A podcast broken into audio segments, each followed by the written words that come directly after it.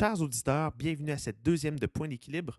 Tout d'abord, j'aimerais profiter des premiers instants de l'émission pour vous remercier pour le support et les commentaires suite au premier épisode, mais surtout, merci de vous joindre à nous aujourd'hui encore. Au dernier épisode, on avait reçu un ancien candidat libéral, un fédéraliste avec qui j'avais abordé plusieurs points saillants de l'actualité. Cette semaine, donc, pour défendre le nom de l'émission, j'ai invité Simon-Pierre Savard-Tremblay. Simon-Pierre est un souverainiste de longue date. Il a été président des Jeunes du Bloc québécois, fondé Génération nationale, un think tank qui veut remettre euh, au goût du jour l'idée d'indépendance du Québec, entame présentement un doctorat à l'Université Laval et, comme si ce n'était pas assez, contribue de manière périodique à la section opinion du Journal de Montréal. J'ai trouvé l'entretien avec Simon-Pierre particulièrement rafraîchissante parce que même si on ne partage pas les mêmes aspirations, les mêmes idées, les mêmes opinions, il est capable de faire preuve d'un détachement et d'un pragmatisme que peu de souverainistes et en fait peu de gens impliqués aussi sérieusement en politique sont capables, euh, sont capables de faire. Nous avons abordé différents sujets touchant au thème du nationalisme et de l'indépendance des États pour ce qui, au final, aura été une conversation fort enrichissante. Sans plus tarder, donc, voici.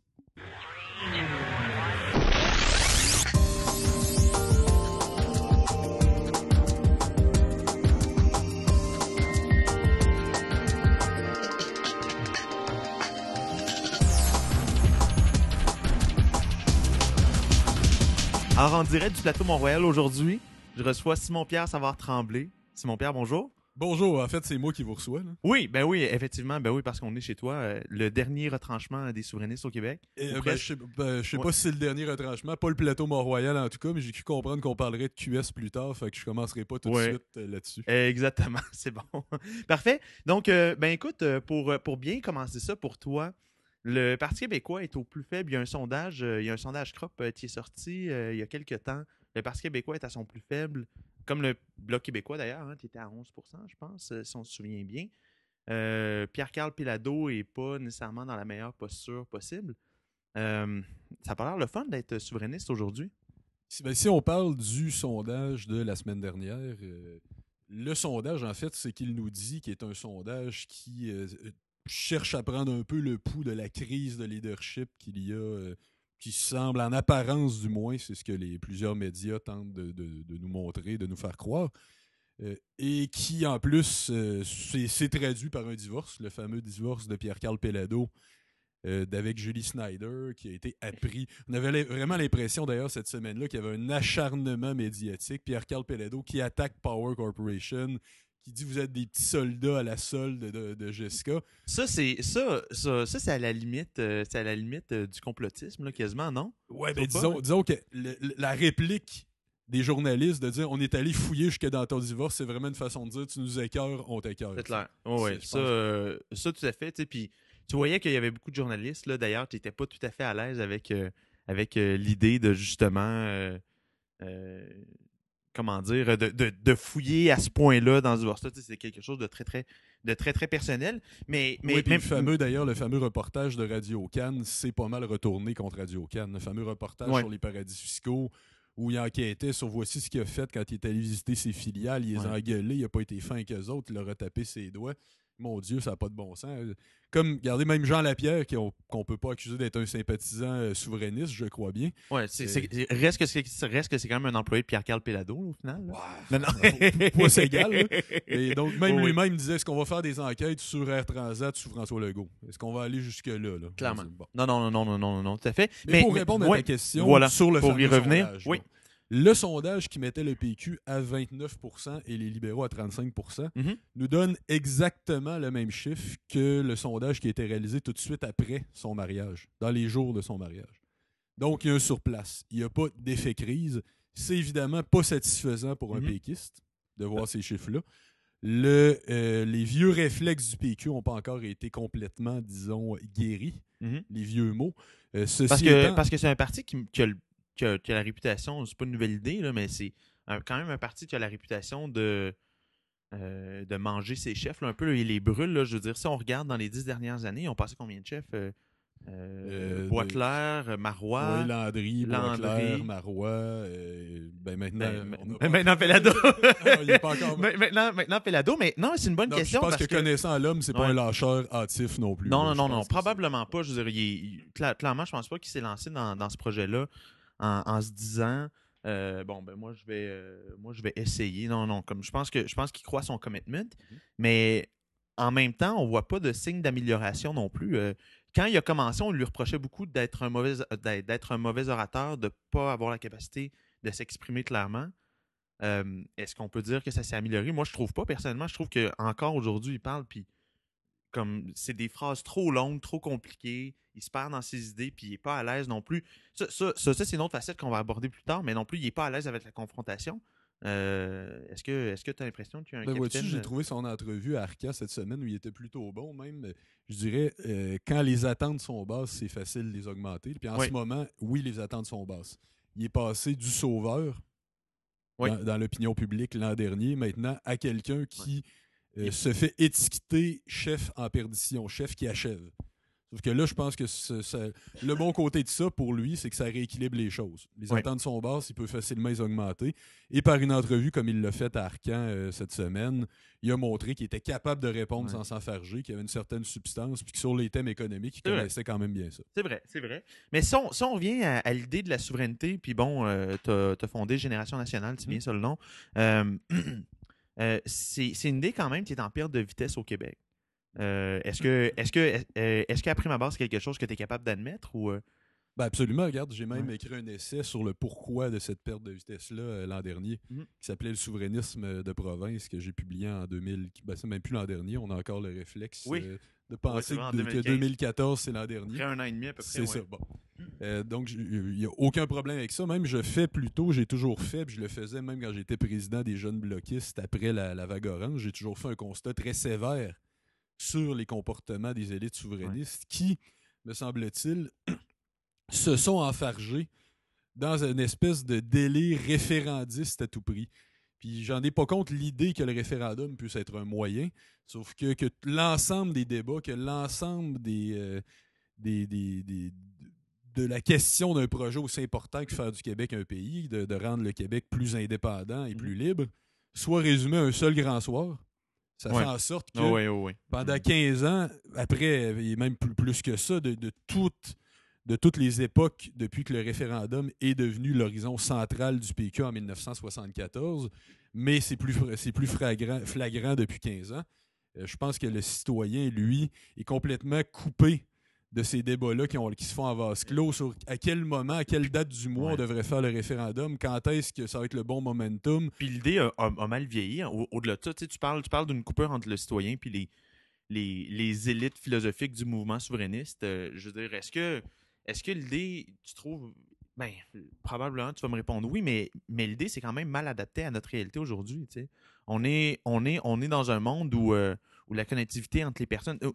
on- euh, à, tort ou à raison, on est dans un monde aujourd'hui qui est plus individualiste, euh, où, les gens où les gens sont plus s'identifient plus selon, je crois, leur, leur- leur- leurs intérêts et leurs ambitions plutôt que par comment dire, leur identité culturelle euh, de proximité, on pourrait le dire comme ça. Est-ce que, est-ce que l'idée n'a pas mal vieilli ou est-ce que l'idée est encore est encore pertinente dans un contexte où justement la notion d'identité n'est plus la même?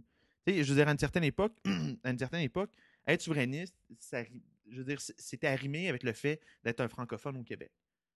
Aujourd'hui, euh, est-ce que c'est encore vrai, ça?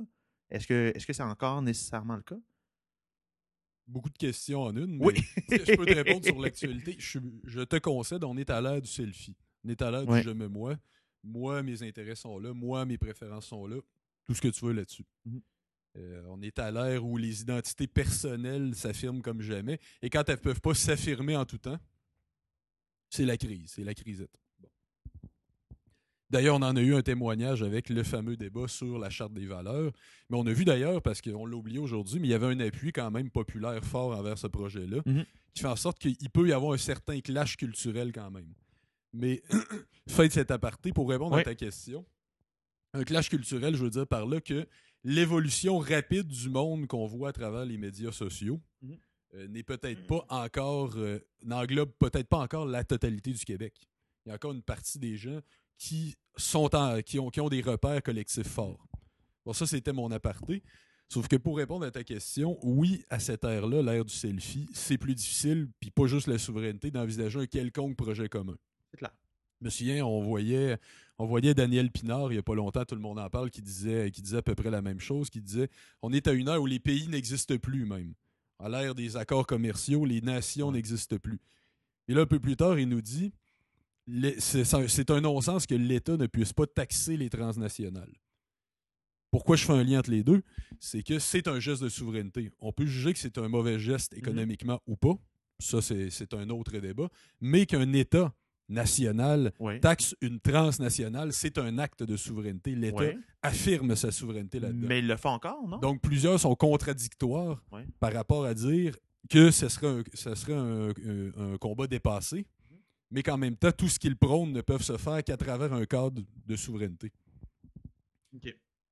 Donc, cette idée-là me semble encore être totalement pertinente.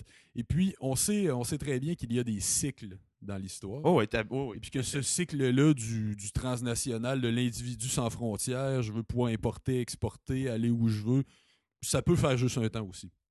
Puis c'est pas exclu qu'il va, y avoir une autre crise financière aujourd'hui qui va nous rappeler que les frontières ont une pertinence. Ben, je pense que euh, oui, mais en même temps, est-ce que, euh, est-ce que la notion de souveraineté est uniquement liée à, à, la notion de frontière? Moi, je le, moi, je vois pas comme ça. en tout cas, c'est un, un, aspect. La frontière délimite la souveraineté, mhm, simplement. Tout fait. Mais, mais de manière, tu sais, si tu regardes en ce moment, justement, tu t'es impliqué longtemps. Euh, puis moi, moi, ce que j'aime beaucoup des discussions que j'ai avec toi sur, sur cette question-là, c'est que tu es capable de faire preuve de transparence. Tu es, capable de, de, te regarder, de regarder le mouvement de, de manière, disons, euh, peut-être un peu plus reculée, de manière plus objective. Qu'est-ce qui, Qu'est-ce qui te loge présentement? Pourquoi, pourquoi est-ce que ça ne lève pas? Je dirais que tout. Euh, pour commencer, ce qui ne se règle pas va épuiser par définition. OK. Euh, un gars, justement, qui, qui, qui, euh, qui est un grand épuisé de la chose, c'est François Legault. Oui. On en parlait tout à l'heure, notre ami François, ça fait longtemps qu'on ne l'a pas vu. Je sais pas, je sais pas s'il va bien. J'espère qu'il va bien. Je m'ennuie de ses, euh, montées de lait contre les mascottes, euh, contre Joe. Mais, mais, mais, mais, oui, mais, mais lui, c'est un pressé. C'est un pressé du mouvement. Justement, c'est un, des plus pressés oui. qui nous dit la question nationale, on est fatigué, réglons-la en la faisant, en faisant la souveraineté. Qui arrive par la suite à la même conclusion, qui est fatigué d'en parler, qu'on est fatigué, mais qui dit cette fois-ci mettons ça de côté. C'est le même François Legault qui préconise des solutions complètement radicales, mais sur un même constat. Ça nous épuise. C'est normal. Oh Ce qui ne se règle pas épuise. Et puis, si justement les, les, ténors souverainistes persistent à ne faire de la souveraineté que cette espèce de hochet-là pour militants, ou de cette espèce de, de choses qui vont survenir un grand soir où on va faire une belle campagne avec de la belle promotion, parce que quand on entend les débats pendant des années, c'était comment faire une belle promotion, mhm. comment améliorer la pub? Faut-il être plus à gauche, plus à droite, moins identitaire, plus identitaire, tout ce que vous trouver, voulez. Trouver la bonne recette, finalement. Trouver la bonne euh, recette. Mais c'est toujours juste de la rhétorique, c'est toujours juste de la publicité, du marketing. Moi, je pense que ça se fait dans les politiques. Je parlais tout à l'heure de la charte des valeurs. Mhm. C'était un geste qui, concrètement, par une politique, contribuait modestement à construire un État indépendant.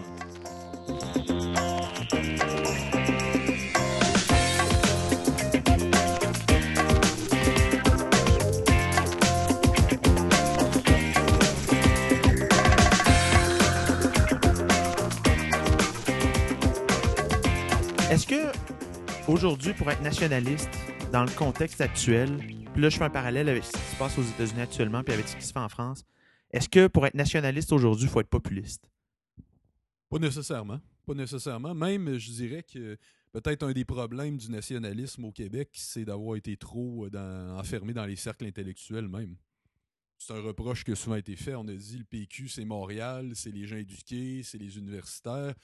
Où, sont les ouvriers, où sont les, les classes moyennes là-dedans? C'est un reproche qui a souvent été fait on disait où est euh, le PQ dans la TVA-sphère chez les Québécois qui vont en Floride l'hiver. Où est le PQ pour aller les rejoindre? C'est même, même un reproche euh, qui a souvent été fait. Mais euh, oui, mais je suis, je suis, d'accord avec toi, mais ça, on revient au contexte de la charte, par exemple, puis je veux, je veux pas m'étendre trop longtemps là-dessus. Mais en même temps, ça a été, tu le disais tantôt, ça a été un des seuls moments où le Parti québécois était, était en position de remporter une élection de manière majoritaire euh, ça a été en jouant justement cet enjeu-là de manière très populiste. Tu, sais, tu regardes aujourd'hui aux, aux États-Unis, Donald Trump est populaire parce qu'il veut construire un mur. Tu sais, si, on, si, on, si on parle de. Si on parle de. de comment dire? Si on Ça parle de frontières, là, si, on- si on, si on parle de frontières aujourd'hui, euh, il y, a, il y a- il y a- il y a aucune personne qui l'incarne mieux que Donald Trump. Euh, tu regardes en France avec Marine Le Pen, qui est, qui est très, très nationaliste aussi, anti-immigration. Je ne suis pas en train je- tu sais, je suis pas en train de dire que les nationalistes au Québec euh, vont, vont jusqu'à ce point-là, mais ça a été un des seuls moments ça a été un des seuls moments où le Parti québécois a été populaire, même pour faire un parallèle avec 2007. Tu regardes avec l'ADQ, l'ADQ n'était pas populaire parce qu'il reprenait, euh, euh, il reprenait euh, le top 10 des propositions de l'Institut économique de Montréal. là.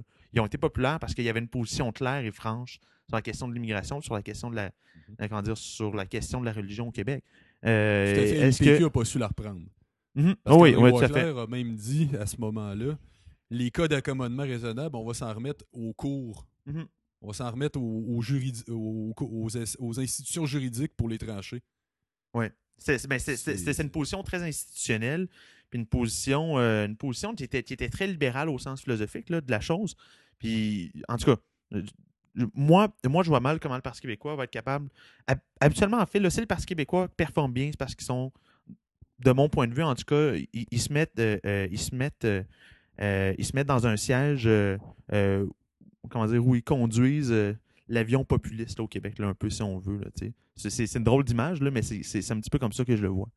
Si on regarde, je veux dire, dans n'importe quel, euh, n'importe quel parti va devoir euh, y aller avec des accents populistes par Ouais. moment. C'est clair.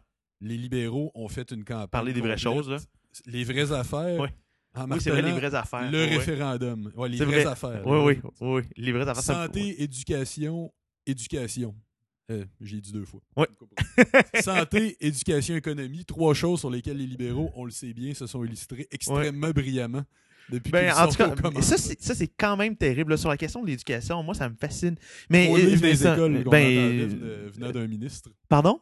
Trop, Ah oui. trop de livres dans les écoles. Trop de livres dans les écoles. Ben là, de toute façon, si on des vieux livres, c'est pas grave, ça. Tu sais, avoir, euh, avoir, euh, avoir un livre de géographie avec l'URSS dessus, là, c'est pas grave, ça. Ben Euh, je, vais, je, vais, je vais changer un peu de sujet. On va, on va, on, on va diverger un petit peu. Je le, je le mentionnais tantôt, une des facettes que j'ai toujours aimé du Parti québécois, ça a été justement sa capacité à débattre. Puis la capacité également des chefs, comment dire, à, la capacité de ces chefs à gérer la contrariété, puis accepter la dissension. Moi, j'ai comme l'impression que Pierre-Carl Pelado, c'est un petit peu, euh, c'est un petit peu l'inverse de, de tout ce que ces chefs-là ont incarné jusqu'à présent. Euh, euh, il menace les gens qui le contredisent de le poursuivre, les, les poursuivre. Est-ce que, est-ce que, est-ce que tu considères qu'il y a les valeurs démocratiques à la bonne place? Au sein du parti, au sein du parti, puis d'ailleurs, les poursuites, ça date pas d'hier. Euh, André Boisclair avait poursuivi euh, Jacques Duchesneau aussi, puis euh, pas en tant que chef. Là, Oui, oui, non, non, non, non, non, non, non, tout à fait. Mais c'est quand même un contexte différent. Là, de dire, de dire, bon, ben, puis là, puis on, puis on va le rappeler pour les gens qui nous écoutent, mais Pierre-Carl Pelado veut fonder un institut sur la souveraineté, un, un think tank, là, comme on dit. Puis là, ben, certaines personnes se mettent à, questionner la légalité, ben, nommément François Legault, euh, Jean-Marc Fournier. Puis là, ben là, ce qui la réponse de Pierre-Carl Pelado, c'est pas de dire bon ben voici, on va euh, je vais je vais vous expliquer pourquoi c'est légal ce que je suis en train de faire. Il répond par la bouche de ses avocats, puis, puis ça finit là. Je veux dire, est-ce que est-ce que pour un chef, c'est une façon raisonnable dire, de réagir, trouves-tu? Ben, comme, euh, comme je te dis, c'est que il, il y avait, disons, euh, plusieurs. euh, tout D'abord, tu me demandais est-ce que est-ce que c'est quelqu'un qui vit avec la dissension? Je pense que pour commencer, par rapport à l'interne, Mhm. euh, il y a peut-être probablement des débats avec certains de ses députés, sur- notamment sur le pétrole avec Martine Ouellet. Ça doit, ça doit débattre au sein du caucus, mais il y a un endroit pour ça, là, de toute façon. là. Oui, tout à fait. Non, puis, c'est sain qu'ils le fassent d'ailleurs. Le probablement qu'ils le font mieux. Mais je Qu'au pense Parti libéral, un, chef, un, un homme politique qui arrive au Parti québécois, quand on s'appelle Pierre-Carl Pelado et qu'on était, on était euh, PDG de Québécois, Ouais. quand on arrive en levant le point, il n'y aura aucun doute sur tes intentions fondamentales. Et pour cette raison-là, je pense pas que du côté des militants, il va y avoir des doutes comme il y en a eu avec euh, beaucoup des prédécesseurs de Pierre-Carl Ah, clairement. Ça, est- ça, ça, c'est certain. D'un point de vue branding, Québécois a toujours été bon.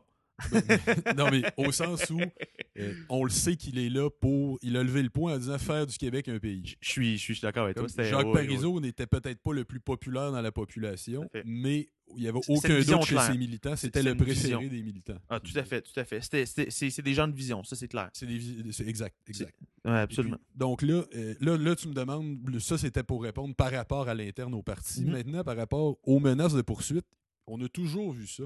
On a toujours vu en plein Salon Bleu des hommes politiques, parce qu'ils ont l'immunité parlementaire au sein du Salon Bleu, Oui. dire dis ça en dehors de la chambre, puis tu vas voir. C'est vrai. dit, dire si tu le dis en dehors, là, je vais te poursuivre. Donc, c'est pas quelque chose de nouveau.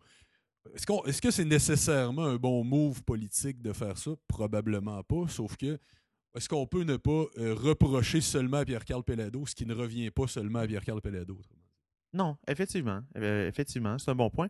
Trouves-tu que si on, si on discute néanmoins du point éthique euh, de la question, est-ce que, euh, est-ce que tu trouves le fait qu'il utilise son avoir personnel, euh, ou du moins ses ressources financières pour financer, si on, si on fait abstraction là, du fait qu'il est souverainiste, est-ce que tu trouves qu'il joue sur la ligne éthique avec, avec le financement de cet institut-là? Moi, écoute, c'est- ça m'empêche pas de dormir parce que quand on est dans une maison de verre, on évite de tirer des cailloux. Je pense qu'au niveau éthique, là, on est toujours en train de chercher à blanchir plus blanc que blanc, puis ça vient de gens qui Ouais, ne non, sont non, pas non, non, non, mais, non, attends, attends, attends, attends, attends, quand même. Là. Dire, il, prend, il prend son argent pour financer un institut qui va aller soutenir l'article 1 du parti qu'il dirige actuellement. Il y a quand même un, au moins une apparence de conflit. Ben, pas de conflit d'intérêt, mais en tout cas, du moins, euh, comment dire, une forme de. Ben oui, jusqu'à jusqu'à un certain point, il y a un, il y a un imbroglio éthique, moi, je trouve, à cet égard-là, C'est- non? C'est un argent personnel. Il a mis son argent pour euh, embaucher un chasseur de tête. J'ai trouvé ça drôle Ouais. qu'on utilise le terme. Ouais. C'est presque un chasseur de primes, non, mais Ouais. il y a- il y a- il y a- Beaucoup, comme- beaucoup de memes sur Facebook avec Boba Fett qui sont passés. ou, ou comme les enquêteurs euh, qui sont allés voir si Arthur Porter était vraiment mort, puis ça a pris des jours et des jours avant qu'il puisse avoir accès au corps. En tout cas, tout- tout une- Ouais, c'est toujours vrai. des belles histoires comme ça. Mais euh, donc, euh, le, le- moi, ça m'empêche pas de dormir parce que c'est de l'argent personnel, c'est pas l'argent du parti. Et il faut faire confiance aussi à l'éthique du professeur, dans, euh, qui, du professeur et du chercheur dans ce genre d'endroit-là.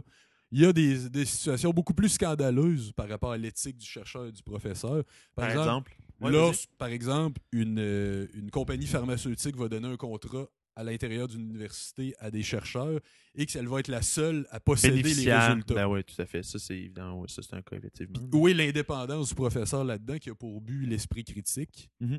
qui ne pourra pas dire à tout le monde j'ai enquêté sur ce produit-là et il est dangereux. Mais, mais tu trouves pas, tu regarde, si le Parti québécois, par exemple, OK, veut financer euh, de la recherche puis produire un argumentaire, parce qu'il y en aurait besoin, là, OK, puis produire un argumentaire qui est, qui est mis à jour pour, euh, pour euh, populariser son idée, il le ferait à partir de dons. OK?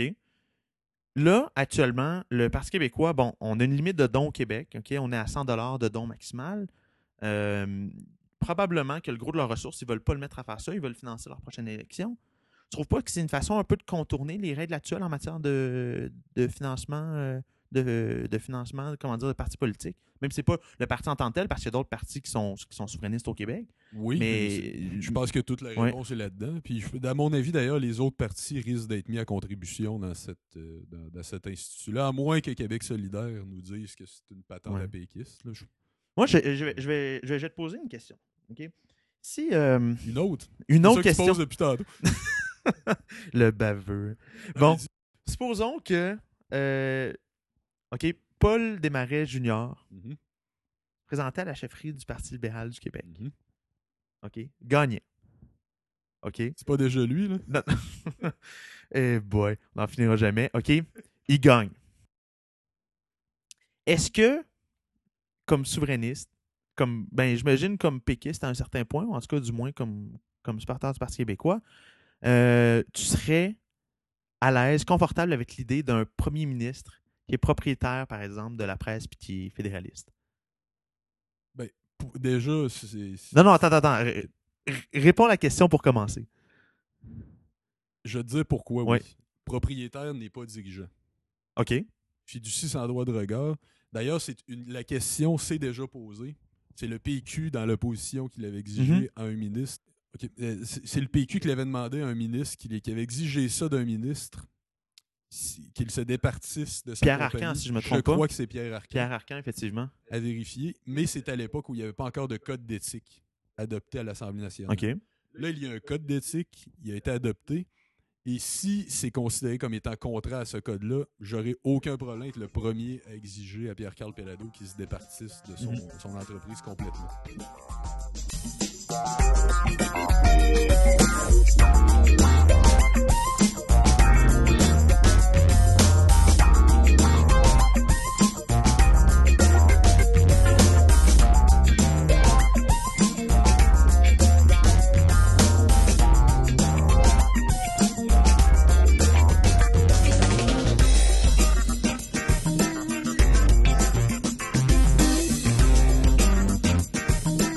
Euh, tu as entamé ton doctorat, tu m'expliquais tantôt, tu es en train de faire, euh, euh, ben plutôt en fait, tu vas traiter de sujets qui sont liés avec la mondialisation, des notions de compétitivité, puis évidemment, ben avec ton, avec ton intérêt, euh, avec ton intérêt constant pour pour les pour la question de l'indépendance des États. Tu as écrit beaucoup sur le partenariat, sur, le partenariat pardon, transpacifique. Quelle est ta position? Pour commencer, on devrait re- rejeter tout accord qui inclut des clauses favorisant les poursuites dites de protection des investisseurs étrangers, là, favorisant les poursuites par des compagnies contre un État sous prétexte que leurs profits sont lésés. Ça, c'est un effet pervers de l'ALENA, du fameux chapitre 11, qui disait la première partie, ça va, là, Ouais. ça dit que toute compagnie qui subit l'expropriation peut poursuivre l'État. OK. Ça, ça va. Mais la deuxième partie dit ou équivalent à l'expropriation. On peut rappeler en guise d'exemple la question de l'ALENA. Mhm. Euh, la question de l'ALENA. Mhm. On peut rappeler en guise d'exemple Abitibi Water. Oui. Je sais pas si tu te rappelles de cet événement-là il y a quelques années. Très vaguement. Très, très vaguement. À cause d'une décision du gouvernement de Terre-Neuve, puis bon, il y avait eu un conflit local autour des emplois, puis Terre-Neuve avait fait un, ge- avait posé un geste qui faisait en sorte que Abitibi-Bowater avait poursuivi l'État canadien. L'État canadien a, pour éviter la poursu- la- la- des, des poursuites sempiternelles Oui. qui ne finissent plus, a décidé de donner quelques millions à l'entreprise en disant on se rendra pas jusque-là, sois content, puis on merci bonsoir. Pour acheter la paix, là, finalement. Mais là, comment se fait-il qu'Abitibi Bowater a pu se présenter comme un investisseur étranger? Abitibi, jusqu'à nouvel ordre, c'est quand même, quand même au Québec. là. Pas mal, oui. Donc, malheureusement pour moi, encore au Canada. Comment se fait-il qu'ils peuvent se présenter comme des investisseurs étrangers? Oui. Euh, par une belle, un beau petit tour de passe-passe qui se sont enregistrés au Delaware, un paradis fiscal par ailleurs. Donc, c'est ce genre de choses-là où on en est à l'ère des, des, des- des- au retour des despotes éclairés, où tout sauf les États démocratiquement constitués, on voit au chapitre. Puis euh, là-dessus, ajoute à ça les grandes firmes d'avocats parce que les, les litiges sont très lucratifs. Mhm. Rajoute à ça ces grandes firmes-là qui s'en lèchent les doigts quand il y a des grosses poursuites comme ça. Mais première, donc, première chose sur ma position par rapport au partenariat transpacifique et mon autre problème par rapport à ces accords-là, j'ai pas de problème face à l'ouverture au commerce. OK. Je pense même que l'ouverture au commerce, tant que c'est bien fait, puis il y a juste des avantages, personne ne va s'opposer à ça. Même les plus socialistes des États font du commerce, en faisaient à l'époque où il y en avait plus Ben, aussi. puis, puis, puis la liberté de commerce, en tout cas, je veux dire, si on, regarde, est probablement un, un des facteurs de développement les plus importants pour un pays, puis un des facteurs également pour la paix aussi qui est, qui est, qui est un des plus forts également. Pour la paix, oui, mais quoi qu'attention non plus à ne pas euh, diviniser, si on peut dire Non, non, non, non, non, non, non, non, tout à fait. Les interdépendances, au moment du déclenchement de la Première Guerre mondiale, les économies étaient encore plus interdépendantes qu'elles le sont aujourd'hui. Mhm. Ça n'a pas empêché ce qui s'est passé. C'est vrai. Euh, moi, là où, j'ai un problème principal, c'est que le, le nouveau type d'accord transforme en profondeur la vie interne des États.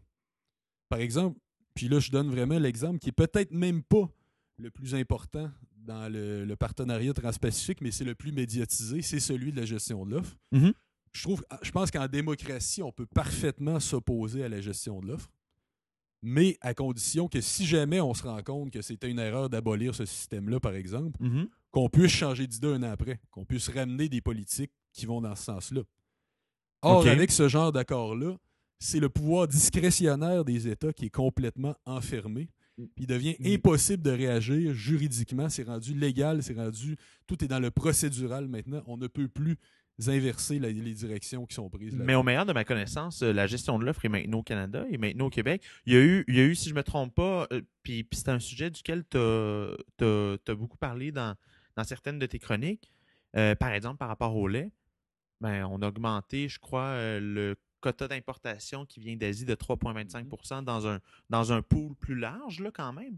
Mais euh, je veux dire, c'est pas la fin de la gestion de l'offre au C'est Québec. pas la fin. D'ailleurs, de toute façon, la gestion de l'offre, on a souvent l'impression que c'est une politique, c'est une loi, mais c'est un ensemble. Non, non, non, non, non, non, non, non, tout à fait, là, mais c'est, mais, mais c'est, c'est une philosophie de gouvernance par rapport Mais à c'est la quand même une production de je te le donne en différents- Ouais, ouais. exemple. Ça peut être un exemple sur, sur, sur n'importe quoi. Mhm. Comme, euh, par exemple, admettons que, que- que les accords exigeraient, par exemple, que l'abolition du salaire minimum. C'est pas le cas, là, mais admettons que c'était ça. Mhm. On peut économiquement défendre cette position-là. Mais à condition que si on se rend compte que ça ne marche pas, parce que la bonne décision économique d'aujourd'hui n'est pas celle de demain, qu'on puisse l'inverser.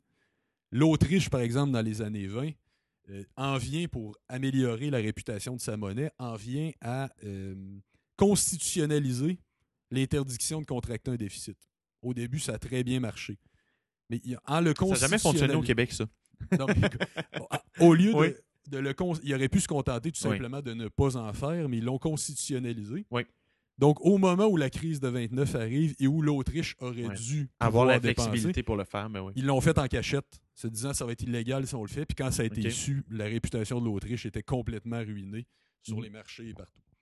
Fait là, mais, mais le lien que tu fais entre ça et le partenariat Ben, transpacifique, c'est que maintenant, non seulement ce n'est plus un accord, ce n'est plus inscrit dans une constitution nationale, ce genre de politique-là, c'est inscrit dans des traités transnationaux.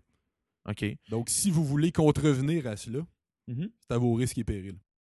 Si je comprends bien, D'ailleurs, ton, le débat ton, ton reproche principal par rapport à ça, c'est le fait qu'on donne le droit de poursuivre à des entreprises, euh, ou en tout cas, du moins, plus de droits des entreprises qu'ils devraient en avoir? Moi, c'est l'enfermement des États, l'enfermement réglementaire des États. D'ailleurs, le, puis le libre-échange est couper, couper, leur, couper leur capacité d'action, Voilà. et de réaction. Et, le, le- le- le débat en- au sein des économistes Mhm. entre, euh, entre force, force des règlements et force de l'action discrétionnaire, il date de toujours. C'est vrai. Là. Hayek appelait ça la cons- le constitutionnalisme économique, ce qu'il prônait. Mhm. C'est comme ça qu'il appelait ça. Et puis, ça date de toujours. Puis moi, tu auras compris sans doute que je prône davantage l'action discrétionnaire de l'État parce qu'un geste pertinent aujourd'hui n'est pas nécessairement celui de demain. Et puis, ça, ça devient extrêmement important de réagir.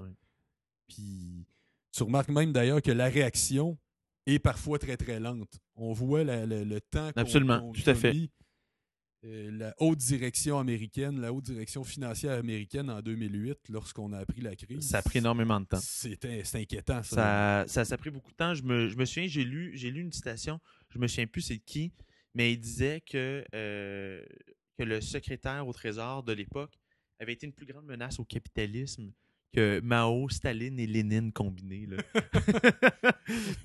de, par la lenteur, de par la lenteur, son nom, je me souviens bien, c'était Hank Paulson, le, secrétaire au Trésor de l'époque.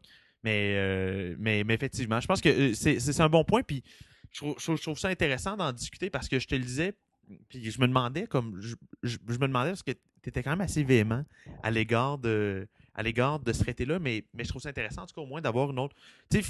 Puis, puis, puis, puis au final, c'est pas, une- pas une position qui est déraisonnable. C'est une position. C'est bon, ben, on, je- on- on voudrait pouvoir maintenir finalement plus de flexibilité pour les États, ce qui en soi est pas, est, est- est pas du tout déraisonnable. tu sais. En tout cas, moi, moi, Ouais, je, moi, je trouve c'est une position louable à un Écoute, certain point. les- les- Aussi, ce genre d'accords-là sont négociés souvent par des représentants non élus, des représentants commerciaux. souvent. mais, mais souvent, euh, ça, c'est le propre de, de nos démocraties aujourd'hui, mais on, mais on vit dans des on vit dans des semi-technocraties. Ça, ça devient Oui, tellement complexe. Justin Trudeau qui, pendant l'élection, promet un paquet de choses par rapport au PTP, dont Je le savais, tu le manquerais pas. des études le indépendantes. Parce que là, à l'époque, Oui. c'était- payant de l'attaquer parce que c'était Harper. Oui. Le PTP égale Harper. à. Oui, tout à fait. Il dit il- Je promets des études indépendantes. On n'a pas vu fort fort. Ouais, là, 100 jours, là, Et- do- donne-lui un peu de temps. Oui, mais attends un peu. Il dit Et je promets un débat de fond avant d'envisager de signer ça. Là, au retour des fêtes, la ministre du Commerce nous dit euh, il est plus négociable, ça va être à prendre ou à laisser comme tel pour que deux, deux ou trois semaines plus tard nous dire on signe. Alors, Ouais. le débat de fond Ah et les études indépendantes, je veux bien y laisser 100 jours, mais il a pas pris 100 jours avant de dire qu'il signait, là, lui. là. Touché. Touché, comme disent les anglophones. Bon, ben, ben merci beaucoup, euh, merci beaucoup euh, d'avoir, d'avoir répondu à mes questions. Maintenant, Avec plaisir. maintenant, maintenant comme, euh, comme ils disent, comme disent euh, nos, euh, nos voisins du Sud au Congrès, the floor is yours. Qu'est-ce qui tape sur les nerfs? Coup de gueule de la semaine, vas-y. Alors, ben écoute, euh, Québec solidaire, qui, à la surprise de tous, pour la, à peu près la millionième fois, a refusé toute convergence euh, indépendantiste avec, euh, avec le PQ et avec Option nationale. Par contre, se sont bien fait avoir par Option nationale qui a envoyé un communiqué de presse pour dire d'accord, vous arrêtez pas de dire non, mais vous, c'est quoi vos conditions? À quelles conditions vous accepteriez ça? Oui. Et la, la réponse a été donc euh, voilà, donc Québec solidaire qui montre tout son sérieux euh, dans, et, et à quel point ils ont à cœur le projet d'indépendance euh, au Québec. Mais à un certain point, Québec solidaire, en même temps, je veux dire, pour eux, la souveraineté, c'est un moyen, c'est pas une fin. Ben oui, mais moyen. Est-ce que c'est un moyen incontournable? Probablement pas pour eux. Ben c'est ça. Probablement c'est peut-être pas. ça euh, les ténors souverainistes auraient peut-être euh, intérêt à comprendre. C'est peut-être c'est peut-être la conclusion à laquelle ils devraient venir. Ben, euh, Il y a des bon limites point, à ouais. consacrer, des, des efforts à en pu finir sur une alliance qui n'aura pas lieu puis qui risque de couper d'à peu près tout, à part quelques comptes à Montréal. Probablement vrai. En même temps, c'est le parti qui est presque le plus populaire avec les jeunes, mis à part le Parti libéral du Québec, à ton grand désarroi. Euh, ben, je pense que de ce que j'ai entendu, le, le PQ était redevenu deuxième. OK. Et euh, mais suivi de peu par euh, la CAC, je crois. Mais là, je parle vraiment à travers mon chapeau. Oui, oui, oui. OK, OK, OK.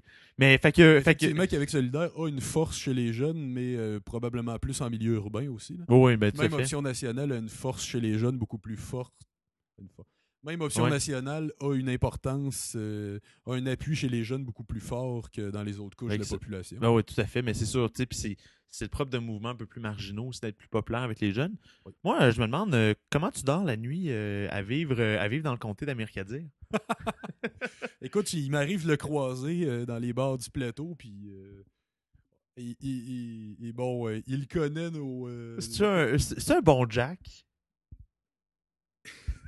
Je pas vais prendre ma réponse. là.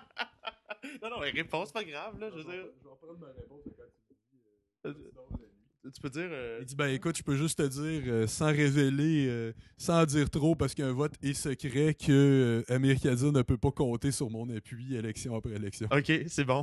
You plead the fifth. C'est ça. Ben écoute, euh, Simon Pierre, merci beaucoup. euh, merci beaucoup de ta présence au podcast aujourd'hui. Merci à toi, ça m'a fait bien plaisir. Si tu as besoin, on se reprend pour pouvoir discuter d'autres thèmes à l'avenir. Avec grand plaisir, tu seras certainement réinvité. euh, tu te mérites, tu te mérites peut-être même. une L'invité, c'est toi qui m'invites. Tu t'invites chez moi. Oui, c'est vrai, c'est vrai, c'est vrai. Salut, merci.